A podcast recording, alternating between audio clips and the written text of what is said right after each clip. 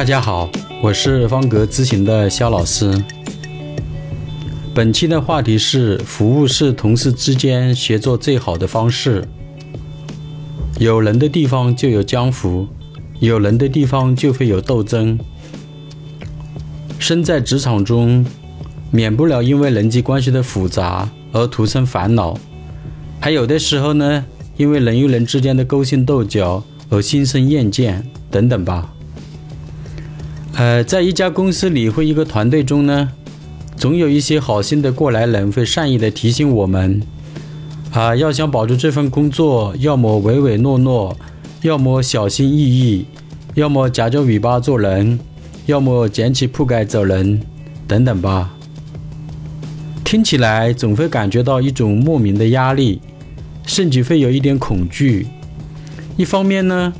离职率居高不下。而另一方面呢，找一份工作也不容易的，要想找到一份适合自己的工作，更是难上加难了。那么对于公司来讲，招聘一名员工到公司里来，需要较多的成本，啊，需要投入较多的成本，比方说工资啊、保险费用啊、招聘费用啊、培训费用等等。那对于一名找工作的人士来讲呢，也是要投入成本的，如找工作的时间成本。学宿费用、差旅费用等等，啊，比方说你到上海呀、到北京啊、到广州啊，啊，或者去哪个城市找工作啊，你要坐飞机啊，或者坐高铁啊，啊，都是要费用的，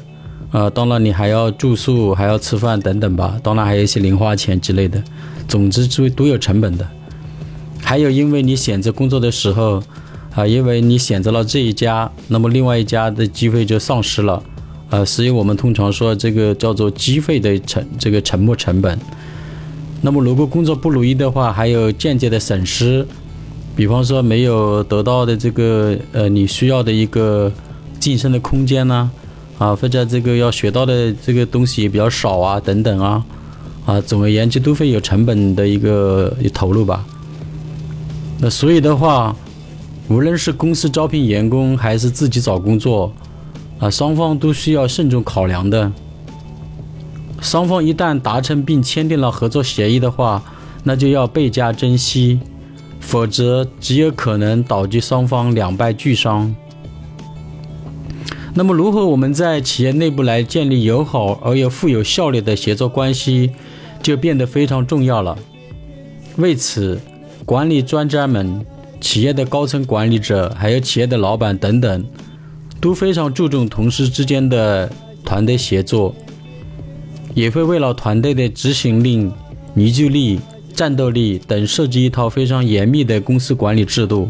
比如企业文化、岗位职责说明书、绩效考核等等。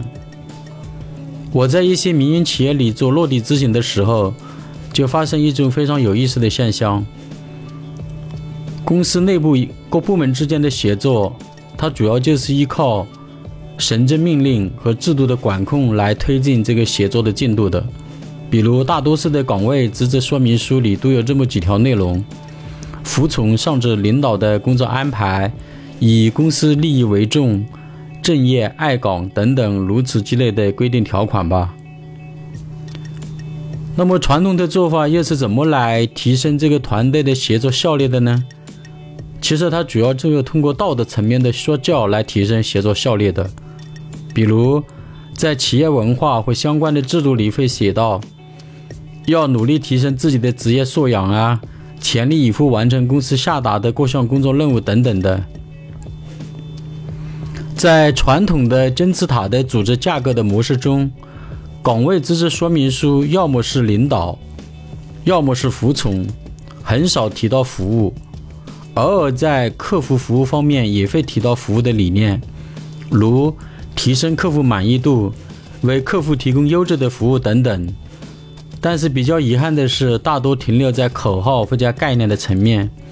没有具体细化服务的标准和具体落地的服务动作等等。其实，服务是同事们之间协作最好的一种方式，就是说，在公司内部也要强调服务好员工，因为只有服务好了员工，员工才能更好的服务客户。只有员工满意了，客户才能真正感受到员工的真诚服务。那么，如何来做好员工的服务呢？首先就是刚刚提到的岗位职责说明书里，就得具体详细的说明每个岗位的服务对象是谁，该岗位每天要提供的服务有哪些，输出服务的方式又有哪一些，每周或者每月的服务评价标准又如何来设定等等。如品管部的检验员的服务对象是一线作业员的员工，那有的是机器设备的操作工人，有的是包装工人。啊，当然还有流水线上的工人。那么品管部的检验员呢，要根据作业指导书和生产过程的质量控制的目标，为员工提供服务。他就是要手把手的教会员工正确的作业方法，给员工详细讲解产品质量的标准，传授员工防错纠错的一些技能，而不是等员工把产品做出来了或者加工完成了。然后这些品检员呢，去挑不合格的产品，那这样做的话，一线的员工就会生气，就会抱怨，因为都员工都已经把这个不合格品的产品做出来了，然后你把它挑出来了，那这个产品它是挑出来的这个不合格品的产品是要扣钱的，那么这样的话就容易引起同事之间的矛盾，那么良好的协作关系又如何谈起呢？那么对于车间主管或者班组长的职责。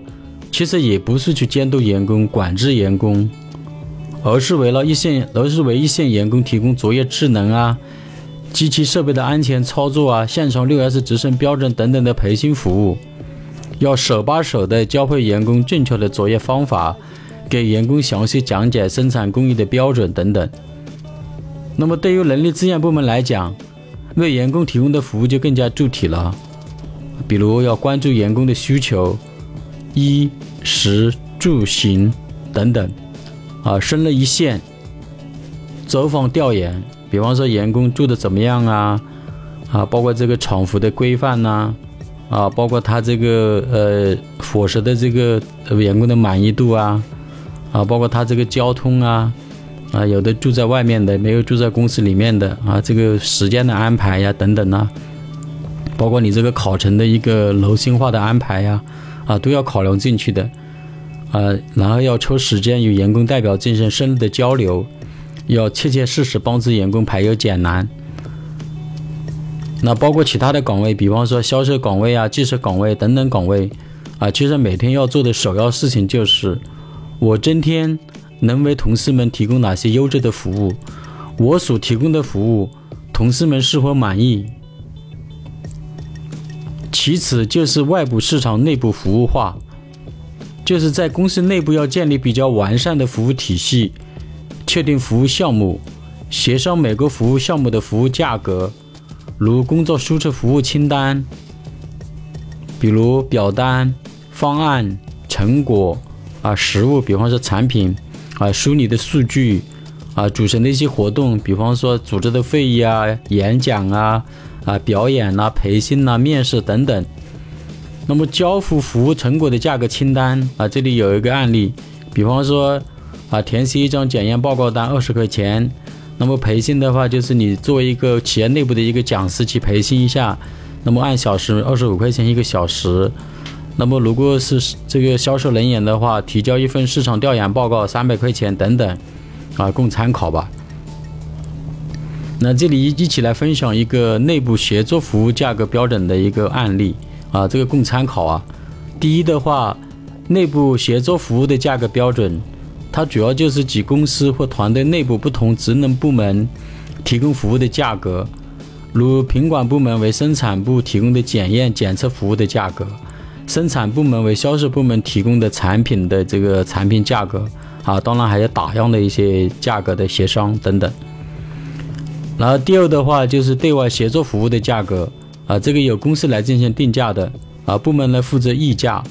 那么公司给予奖励的空间，如业务提成啊、采购成本降低的一些奖励啊，比方说原来这个成本的话，又能保证质量的前提下啊，保证交期的前提下，那么原来这个比方说做一百套的东西啊，需要的成本是一万块钱。